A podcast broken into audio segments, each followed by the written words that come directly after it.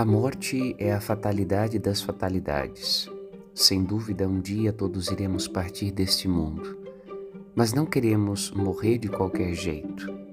Se temos de partir, que seja deixando atrás de nós as pegadas do seguimento de Cristo e os frutos de Sua presença no meio de nós.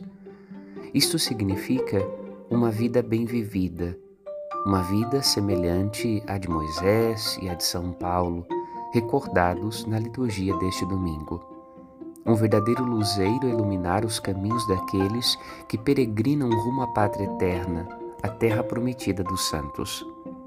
Não somos melhores que os outros, muito menos somos os piores no meio do rebanho. Todos somos povo peregrino e pecador, e nossa virtude é termos sido amados enquanto caminhávamos trôpegos e cambaleantes sob o pesado fardo de nossas faltas.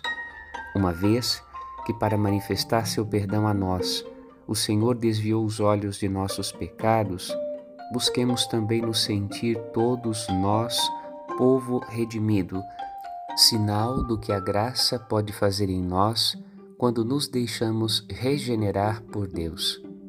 Meditemos. Santo Domingo, Padre Rodolfo.